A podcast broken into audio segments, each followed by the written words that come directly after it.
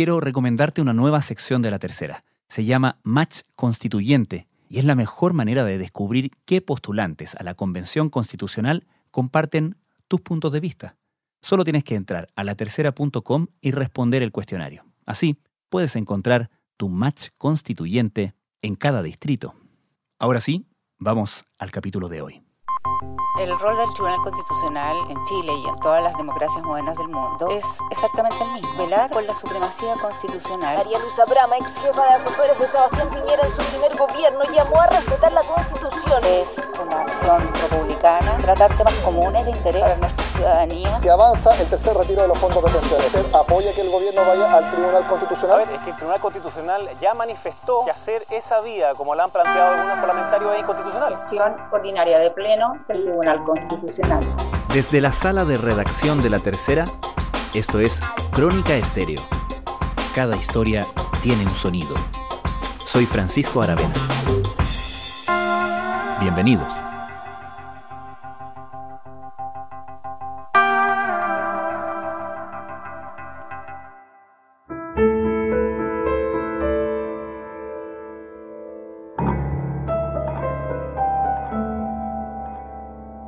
El Tribunal Constitucional ha tenido un rol controversial en los años recientes, con varios actores políticos discutiendo su poder como tercera Cámara Legislativa y con esta propia institución poniendo la palabra final en algunas de las más encendidas discusiones de la agenda pública. Pero desde hace dos años el principal conflicto está en el interior del tribunal, animado por amargas disputas, acusaciones cruzadas y confusos incidentes. Desde la instalación en la presidencia de María Luisa Bram, en una operación que fue vista como un golpe blanco contra el ala más conservadora del tribunal, la guerra interna parece desatada. Ahora, cuando el gobierno ha anunciado que recurrirá al TC en caso de aprobarse en el Congreso un tercer retiro de fondos previsionales, el escalamiento del conflicto al interior de este órgano amenaza con tener consecuencias políticas mayores.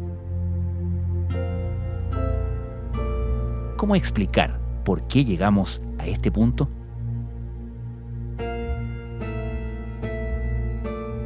Este conflicto en el Tribunal Constitucional parte desde que la propia María Luisa Bram es electa por sus pares como presidenta del Tribunal Constitucional. Y esto se origina en una alianza entre ministros llamados del ala progresista y ministros también del ala conservador, en el cual está inserta la ministra María Luisa Bram que de cierta forma hacen una especie de golpe blanco porque a quien le tocaba suceder al entonces presidente Iván Aróstica por un tema de antigüedad y también de ascendencia era al ministro Juan José Romero.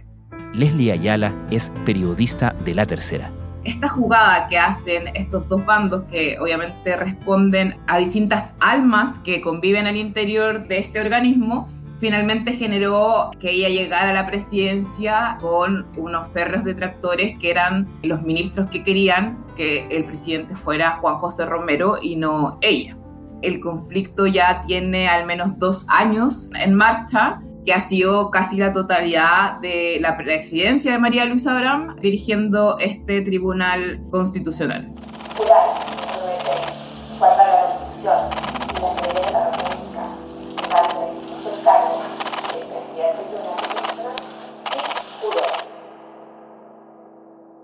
Cómo se ha desarrollado este conflicto? Porque una cosa es la disputa a la hora de quedarse, ¿cierto?, de llegar a la presidencia del TC, pero ¿por qué ha seguido el conflicto activo? Bueno, a poco andar, uno de sus primeros hitos comunicacionales fue la apertura de un sumario para el cual ella llama a la prensa diciendo que tiene una información muy importante que entregar esto no son eh, hábitos comunes de un organismo como el Tribunal Constitucional que cite a los periodistas a una especie de conferencia de prensa y lo hace para anunciar un sumario que tenía que ver con supuestas irregularidades que ella había encontrado en el uso y la gestión de las finanzas del Tribunal Constitucional, obviamente apuntando a la gestión de su antecesor, Iván Aróstica, que desde hace años son reconocidos enemigos públicos, tanto en lo público como en lo privado. Pese que ambos fueron designados por el presidente de la República, Sebastián Piñera, pertenecen a alas muy distintas dentro de lo que es los ministros con mayor sensibilidad de derecha, porque María Luz Abraham es vista como una mujer abogada más de corte liberal en lo valórico, y por el contrario, eh, Iván Aróstica representa como el núcleo más duro, más conservador al interior del Tribunal Constitucional. Entonces, bueno, este cuestionamiento público a cómo se habían llevado las platas durante la era eróstica generó ya, por decirlo de alguna forma, la primera pugna en que se empieza como a manifestar ya más hacia afuera, hacia el público externo, esta enemistad entre ambos y, por supuesto, los bandos que tenían detrás, los ministros que los apoyan a, a ellos dos. Luego de eso viene una entrevista que ya en la, en la tercera, donde María Luisa Abraham dice que no solamente estaba este tema del dinero, sino que durante el mandato de Aróstica habían abogados, sobre todo en causas que tienen que ver con violadores de derechos humanos, que acudían de cierta forma al Tribunal Constitucional a ganar tiempo para sus causas en lo penal y eso se lograba a propósito de que el ministro Aróstica suspendía las causas durante un periodo muy extenso, lo que permitía a estos abogados y a estos militares que estaban imputados por violaciones a los derechos humanos durante la dictadura, de cierta forma no irse a la cárcel y así utilizar al Tribunal Constitucional para estos fines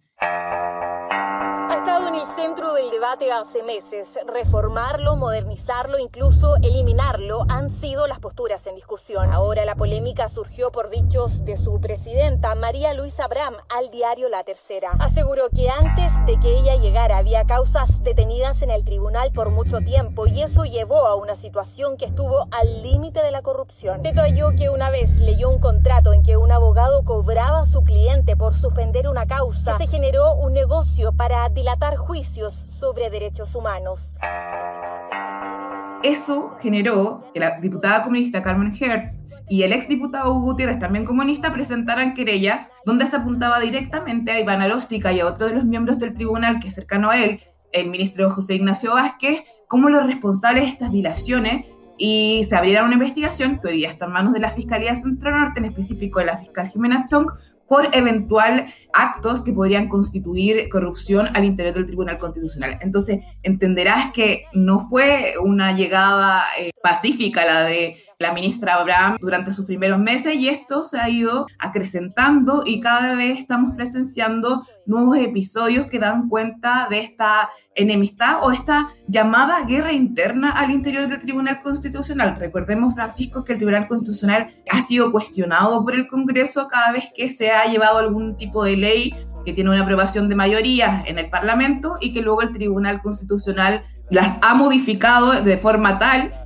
que esas leyes que han llegado a control del Tribunal Constitucional terminan siendo leyes muy distintas a lo que se tramitó en el Congreso. Entonces hay un consenso de parte de los parlamentarios de que el Tribunal Constitucional, sobre todo en la era eróstica, tuvo poca deferencia con el legislador y ahí hay todo un cuestionamiento que obviamente también es parte del debate de cómo va a quedar este Tribunal Constitucional en la nueva Constitución. En la práctica, en el trabajo del TC en estos conflictivos dos años, ¿qué ha significado esta disputa interna? En el trabajo ha significado que muchas de las decisiones más políticas, por decirlo de alguna forma, que se toman al interior de este organismo, uno las podría siempre analizar en base a los bandos que existen. Es decir, ya no está esa situación que pasaba antes en el Tribunal Constitucional donde las votaciones eran más bien inciertas, porque al existir estos bandos y al tener María Luisa Abraham un grupo de ministros que le son fieles, en realidad como en la mayoría de las decisiones políticas importantes que han llegado al Tribunal Constitucional, ella ha logrado imponerse. Sesión ordinaria de pleno del Tribunal Constitucional miércoles. Salvo cuando en algún minuto llegan temas como, no sé, de corte más económico o valórico, donde ahí yo diría que el tribunal no actúa de forma política y ahí más bien opera quizás el ceñirse a las normas constitucionales más allá de las apreciaciones o interpretaciones que cada uno de ellos tenga de lo que establece la Carta Fundamental. Eso en términos como de gestión. También está el tema de sumarios que se abrieron, como te comentaba, y que han generado cierto conflicto con los funcionarios por parte de esta presidencia de María Luisa Abraham. Vista conjunta de causas, roles 1167, 1169, 1171, 1172, 1173, 1174, 1175. Y eso nos lleva, Leslie, a este último episodio de acusaciones formales de acoso contra María Luisa Bram.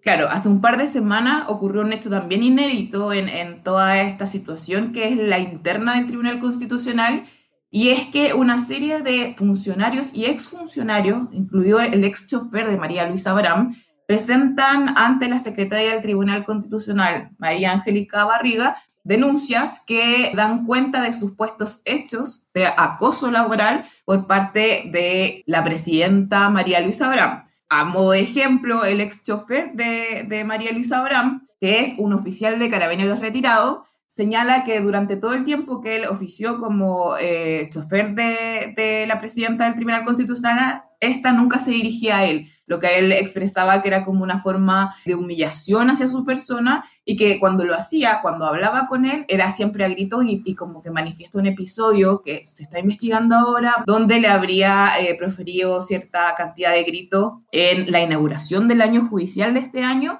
lo que terminó a que él eh, finalmente renunciara a sus labores al interior del Tribunal Constitucional y esta es una de las cuatro denuncias por acoso laboral que se tramitan actualmente en contra de María Luisa Abraham. Y adivina quién abrió este sumario. ¿Quién?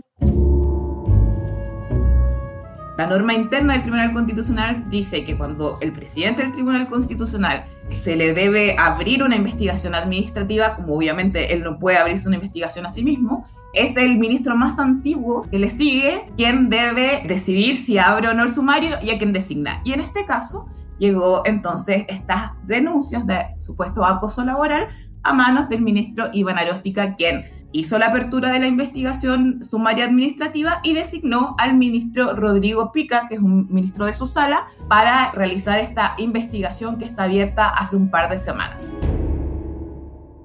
Leslie, el martes en la noche, en la tercera, tu equipo publicó una nota sobre un allanamiento ilegal. ¿De qué se trata eso? Bueno, parte de las denuncias que se están tramitando por este sumario de acoso que estábamos hablando recién incluye a un quinto funcionario. Este es un funcionario activo del Tribunal Constitucional que es quien está a cargo de cuidar el palacio en el que está emplazado este organismo que queda en Huérfano 1, 2, 3, 4, en pleno centro de Santiago. Él tiene que fijarse, no sé, en el tema de las luces, de que toda la infraestructura esté bien. Bueno, él dice que tomó valor a propósito de sus compañeros de labor que han denunciado a María Isorán por supuesto malos tratos al interior del Tribunal Constitucional él tomó el valor para comentar una situación que a él le había parecido irregular, pero que la propia María Luisa Abraham, según su denuncia, le había pedido que no comentara a nadie y que si lo comentaba lo iba a echar. Pero como que él de cierta forma dice, bueno, yo ya no tengo nada más que perder, mis compañeros tuvieron valentía de denunciarla, así que yo también me sumo a la denuncia. Y esa denuncia da cuenta de que el año pasado, cuando todavía no estaba la pandemia, y en febrero todos los ministros del tribunal están haciendo uso de su feriado legal, sus vacaciones. Se ven las cámaras que fueron exhibidas esta semana al Pleno del Tribunal Constitucional se mostraba cómo la jefa de gabinete de María Luisa Abraham hacía ingresar a 7.10 de la mañana del 15 de febrero del 2020 a personal de la PDI a revisar las instalaciones. Hasta ahí todo parecería normal. Sin embargo, este funcionario que está a cargo del edificio donde funciona el Tribunal Constitucional le da un cariz de que esto no habría sido solamente para revisar las medidas de seguridad, que es lo que dice María Luisa Abraham, que finalmente se hizo ese día, sino que él da cuenta de que se ingresó a los propios despachos de los ministros sin que estos hayan sido consultados previamente y en el entendido que estos lugares, es decir, su oficina, donde ellos trabajan, donde tienen sus fallos y sus papeles, son lugares privados que para hacer ingreso a ellos al menos debería haberse contado con la venia de los propios jueces o una orden judicial en el caso que hubiera sido una investigación penal. María Luisa Abraham ha planteado que no, que es normal que se realicen ese tipo de diligencias en el entendido que es un edificio público y ella en su calidad de presidenta quería que la policía de investigaciones lo revisara en materia de seguridad y pudiera como de cierta forma asesorarlos en cómo mejorar las medidas de seguridad de un edificio público como es este. Bueno, esa situación generó que la secretaria diera cuenta de esta situación al Pleno, que los ministros se indignaran, señalando varios de ellos que nunca fueron consultados y nunca supieron que policías habían ingresado a sus lugares de trabajo y que esto era una conducta que podía ser constitutiva de delito y en ese sentido la secretaria del Tribunal Constitucional presentó una denuncia ante el Ministerio Público para que se investigue este supuesto allanamiento ilegal que habría sido avalado por María Luisa Abraham. Es decir, un nuevo episodio donde los dardos ahora apuntan a María Luisa Abraham que después de esta denuncia es posible que incluso tenga calidad imputada y tenga que enfrentar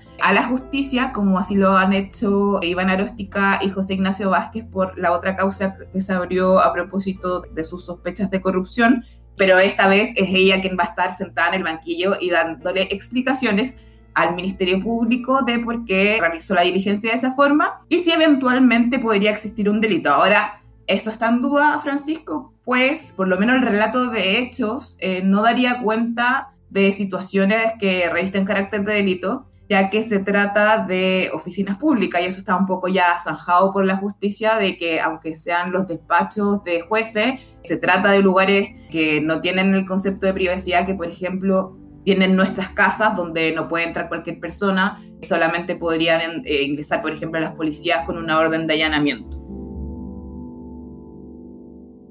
¿Y qué efectos políticos puede tener esto más allá de la refriega interna del TC? Este miércoles, María Luisa Abraham, luego que se conociera la denuncia de la secretaria del Tribunal Constitucional, hizo una sentida intervención frente al Pleno, es decir, todos los ministros del Tribunal Constitucional, y da ciertas luces de que ella lo que ve en toda esta situación y esta denuncia es una maquinación que hay detrás como para sacarla de discusiones muy importantes que se vienen en el Tribunal Constitucional, como lo es el que el gobierno ya anunció que recurrirá a ellos para echar abajo en la tramitación de este tercer retiro del 10% de la AFP, entonces, ella lo que hace en esta intervención es decir que los ministros están buscando una forma como de deshacerse de su voto y ella ve un tema ahí más bien de hacer un juicio público de las labores internas del Tribunal Constitucional, pero ella descartó de plano que esta situación, esta denuncia sea un allanamiento ilegal, ya que ella tiene un acta donde da cuenta a los ministros de esta revisión por parte de la Policía de Investigaciones.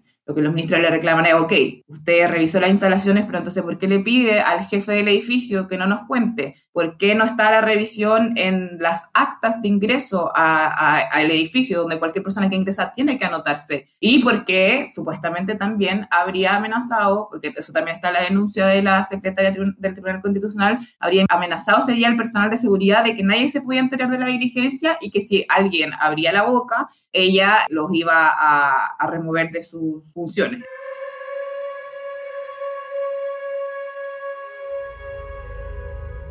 Esa es la situación actual del Tribunal Constitucional, pero lo más importante es saber qué va a hacer el ministro instructor de todas estas denuncias que hemos conversado, que es Rodrigo Pica.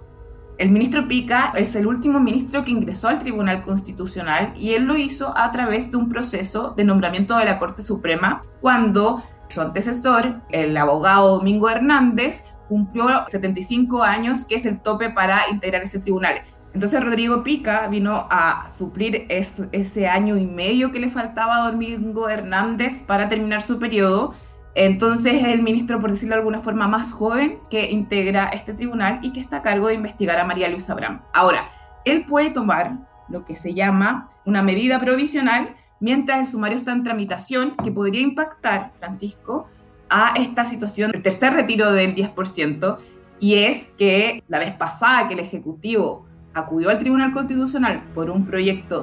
idéntico a este, se produjo un empate y María Luisa Abraham, en su calidad de presidenta, dirimió, es decir, su voto valió por dos y en definitiva ganó la posición del gobierno, le dio un triunfo al presidente Sebastián Piñera ante esa controversia porque estaba muy reñida al interior del Tribunal Constitucional. ¿Qué pasaría ahora, por ejemplo, si el ministro Pica en las próximas semanas decide proponer a la primera sala del Tribunal Constitucional que María Luisa Abraham que suspendía sus funciones mientras él la investiga y la sala, que es liderada por el ministro Aróstica y por sus más cercanos, le aprueba esta decisión? Bueno, María Luisa Abraham, por ejemplo, podría no participar de la discusión que se va a dar por el requerimiento del gobierno que busca frenar este tercer retiro del 10% de la AFP. convención. ¿Pero van a nosotros,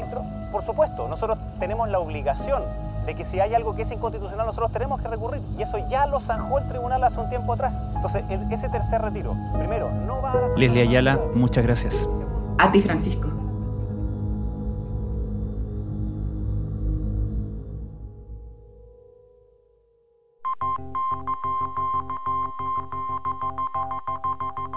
Crónica Estéreo es un podcast de La Tercera. La producción es de Rodrigo Álvarez y la edición de quien les habla, Francisco Aravena. La postproducción de audio es de Michel Poblete. Nuestro tema principal es Hawaiian Silky de Sola Rosa, gentileza de Way Up Records. Nos encontramos mañana con un nuevo episodio de Crónica Estéreo, el primer podcast diario de actualidad de Hispanoamérica.